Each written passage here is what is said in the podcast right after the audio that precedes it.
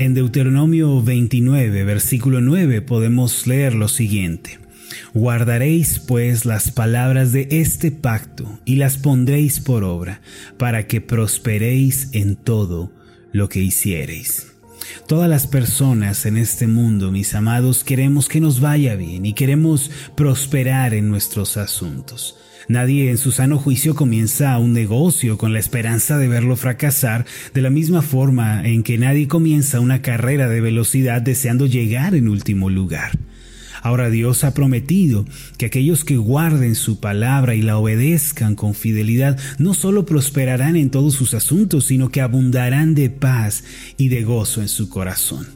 Ahora, ¿de dónde provienen nuestros deseos de progresar y de tener éxito? ¿De dónde viene esa hambre de salir adelante? La verdad es que Dios puso en nuestros corazones estos deseos y anhelos. Desde el momento de la creación Dios hizo lo siguiente con Adán y Eva. En Génesis 1, versículo 28 podemos leer, y los bendijo Dios y les dijo, fructificad y multiplicaos, llenad la tierra y sojuzgadla, y señoread en los peces del mar, en las aves de los cielos y en todas las bestias que se mueven sobre la tierra.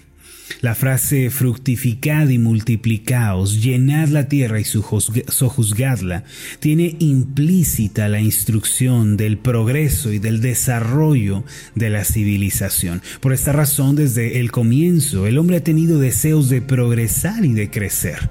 Aunque la humanidad pecó, como todos sabemos, y fue desobediente a Dios y posteriormente fue expulsada del Edén, estos deseos y aspiraciones, así como el mandato divino, no desaparecieron. Dios mismo no los removió del corazón del hombre. De hecho, Él instruyó más tarde a la descendencia de Noé a que siguiera expandiéndose sobre la tierra. En Génesis capítulo 9, versículo 1, luego del diluvio, Dios ordenó a Noé y a sus hijos continuar la civilización. El pasaje dice así, bendijo Dios a Noé y a sus hijos y les dijo, fructificad y multiplicaos y llenad la tierra en el versículo 7 se vuelve a reiterar este mismo pensamiento, mas vosotros fructificad y multiplicaos, procread abundantemente en la tierra y multiplicaos en ella. En el plan de Dios, aún después de la caída del hombre, es que la sociedad progrese y se desarrolle. En ningún momento Dios prohibió el avance y el crecimiento de la humanidad. Por esta razón, los hijos de Dios debemos asumir nuestra responsabilidad de trabajar y de progresar.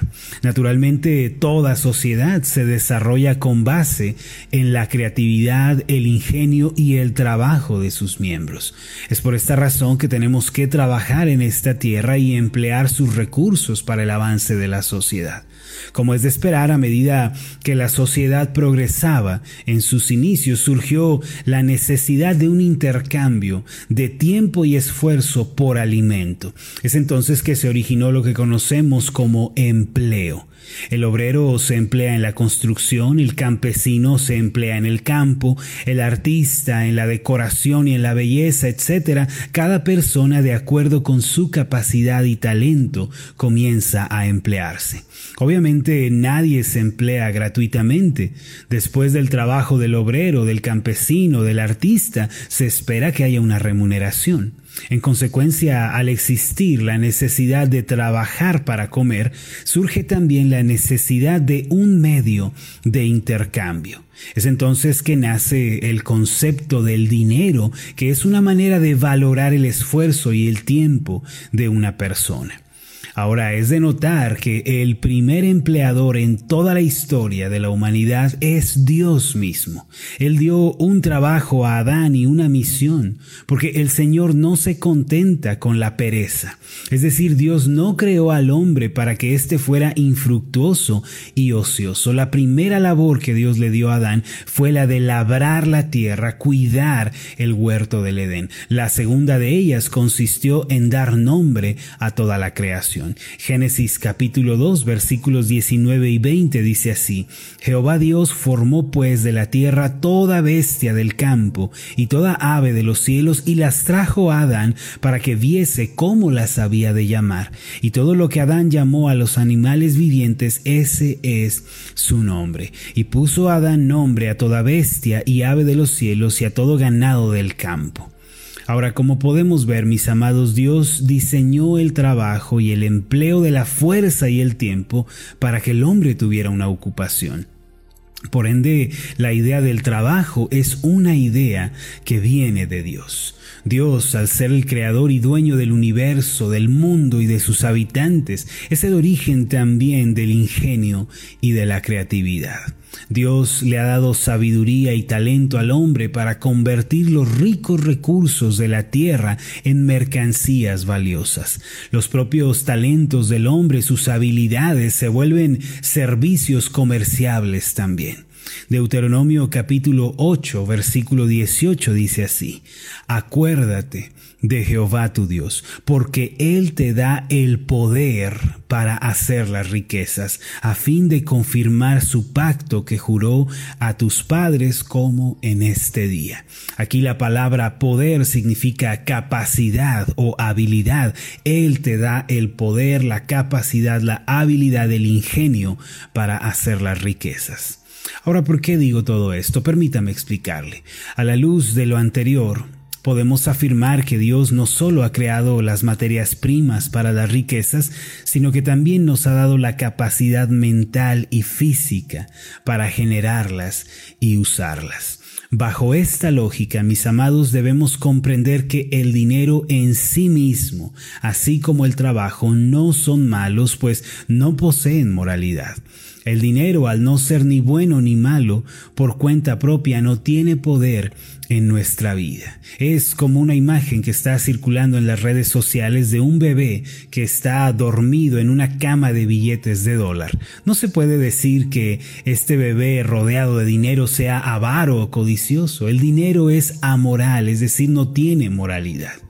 Muchas personas han querido afirmar que el dinero en sí mismo es malo o que corrompe a la gente. Ciertamente hay personas ricas que son corruptas usan sus ganancias de forma incorrecta, incluso hay quienes con el afán de enriquecerse usan métodos corruptos. No obstante, también hay gente, creyentes en su mayoría, que han usado las riquezas como un medio para bendición de muchas otras personas.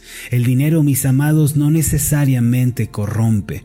Es cierto que el uso del dinero revela las intenciones y la corrupción interna de una persona, pero por sí mismo el dinero no es corrupto. La Biblia presenta al trabajo y a las riquezas de una manera absolutamente neutral. Lo que hagamos con ellos ya es muy diferente. En Eclesiastés capítulo 5 versículos 18 y 19 dice así, He aquí, pues, el bien que yo he visto. Y quiero recordarles que el libro de Eclesiastés es un libro que habla de vanidad de vanidades, de el sinsentido de la vida. Y dentro de todas las cosas que el escritor está viendo en esta tierra que no tienen sentido, que no tienen significado, él menciona que entre todas ellas hay una buena, hay algo que es bueno. Y dice, he aquí, pues, el bien que yo he visto que lo bueno es comer y beber y gozar uno del bien de todo su trabajo con que se fatiga debajo del sol, todos los días de su vida que Dios le ha dado, porque esta es su parte. El trabajo, dice el escritor, es algo bueno que yo he visto el poder comer, el poder satisfacerse del fruto del esfuerzo, de la fatiga debajo del sol, dice el escritor, es una bendición, es algo bueno. Y dice el versículo 19, así mismo. Y esta palabra es importante porque es de la misma manera a todo hombre a quien Dios da riquezas y bienes y le da también facultad para que coma de ellas y tome su parte y goce de su trabajo. Esto es don de Dios. El trabajo y las riquezas son, dice el escritor de Eclesiastés, natural e intrínsecamente buenas. No hay nada de malo en tener un trabajo y comer de él. No hay nada de malo en prosperar, en avanzar económicamente y en tener comodidades. Esto, dice él, es don de Dios. La fatiga debajo del sol se refiere al trabajo y de acuerdo con el pasaje, mis amados, las riquezas y los bienes son un regalo del Señor. En otras palabras, ni el trabajo ni las riquezas son malos esencialmente. Es obvio que confiar en las riquezas, servirlas y hacer de nuestro trabajo un ídolo, eso es algo pecaminoso, pero por sí solos no son malos ni buenos. Proverbios 11, versículo 28 nos da una advertencia. Dice el pasaje así, el que confía en sus riquezas caerá. Y la palabra confiar es depender o esperar en. El que tiene su confianza y su esperanza en las riquezas, dice el escritor, caerá. Mas los justos, que son el pueblo de Dios, los hijos de Dios, los que aman al Señor, reverdecerán como ramas. Amados, no debemos confiar en las riquezas, ni hacer de nuestro trabajo el centro de nuestra vida. Ese es un lugar que debe ser solamente del Señor. El lugar en donde está puesta nuestra confianza, nuestro deleite y nuestra satisfacción debe ser solamente el Señor. Pero quiero resaltar que aunque en repetidas ocasiones eh, hablamos en contra de la doctrina materialista, la doctrina que enseña que el, el dinero, las posesiones, el estatus no son el camino de vida, esto no quiere decir que tener estas cosas o tener la posibilidad de tenerlas sea algo malo. El problema es cuando confiamos en ellas y las hacemos el centro de nuestra vida. Mis amados, el segundo paso para la sanidad financiera es entender que el trabajo, la remuneración del mismo, las riquezas no son el problema. De hecho, es algo bueno y justo tener un trabajo honrado y recibir una paga por él. Si alguien es bueno en su trabajo, si emplea ingenio, creatividad en su labor, es algo muy natural que prospere y que le vaya bien. Miren, la ecuación que nos presenta la Biblia es muy sencilla. Dios dio el deseo de progreso y la instrucción de desarrollar una civilización. El hombre tiene habilidades, tiempo, esfuerzo para trabajar y si trabaja y lo hace bien, lo más natural del mundo es que prospere, que progrese, que le vaya bien económicamente. Ahora, He descubierto que una de las razones por las que muchas personas viven en medio de la pobreza es porque no tienen una idea clara de las riquezas y del trabajo. Por una parte hay quienes piensan que la riqueza es para malgastarla y para tener una vida de lujos. Muchas personas lo único que piensan acerca de las riquezas y la razón por la que quieren riquezas es para darse una vida de lujos, una vida desenfrenada y malgastar todo lo que tienen. Pero si pensamos así de las riquezas, es muy probable que no lleguemos a ellas.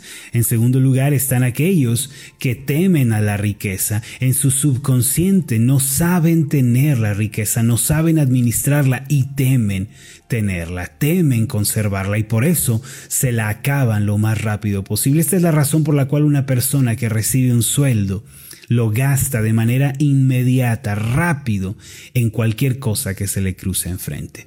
Pero amados, debemos comprender que todo lo que Dios nos ha concedido, desde nuestro trabajo hasta nuestro salario, y si Dios lo permite, la riqueza, todo esto es un don que Dios da y asimismo le pertenece a Él, debe ser usado para Él. Si tenemos esta perspectiva clara y objetiva de nuestros trabajos y los llevamos a cabo con corazones humildes ante Dios, conociendo que esto proviene de Él, ya hemos comenzado a ser sanados.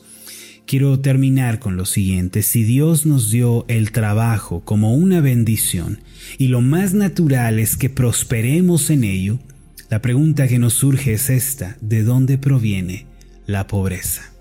¿De dónde sale la pobreza? Si la ecuación es tan sencilla como Dios dando ingenio, habilidad, fuerza, y el hombre trabaja y lo más natural es que haya progreso y prosperidad porque hay pobreza en nuestros días. Esta es una pregunta a la que quiero responder el día de mañana. Vamos a hacer una oración. Padre Celestial, Gracias porque en tu palabra nos das una perspectiva objetiva y clara del trabajo y de las riquezas. A la luz de tu palabra podemos ver, Señor, que tú nos diste deseos de desarrollarnos, de progresar como civilización, de salir adelante, y asimismo nos diste el ingenio, las capacidades y todos los recursos de esta tierra para que los usáramos. Señor, asimismo el dinero, eh, el empleo es una bendición que tú nos has dado y poder tener riquezas es también una bendición, Señor. Sin embargo, no debemos poner en ellas nuestro amor, nuestra confianza, nuestro deleite, sino que esto es algo que solo te pertenece a ti. Sin embargo, Dios ayúdanos a comprender que el hecho de tenerlas, el hecho de buscarlas no es algo malo ni pecaminoso, sino que el problema es cuando nuestro corazón se desvía. Ayúdanos, Señor, a tener una perspectiva objetiva al respecto para que no hablemos mal de lo que tú nos has dado, no señalemos y cataloguemos como algo pecaminoso un recurso que tú nos has dado como lo es el trabajo y el dinero. Esto te lo pido en el nombre de Jesús. Amén y amén.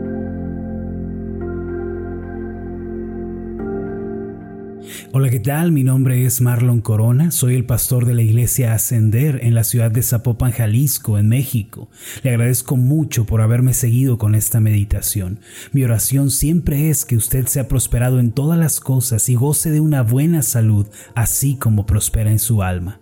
Lo invito a que ore por las meditaciones Ascender y le pregunte a Dios cómo puede usted ser de bendición para este ministerio. Las meditaciones Ascender son impulsadas y apoyadas por nuestros oyentes. Reciba un fuerte abrazo de mi parte. Que Dios le bendiga. Hasta la próxima.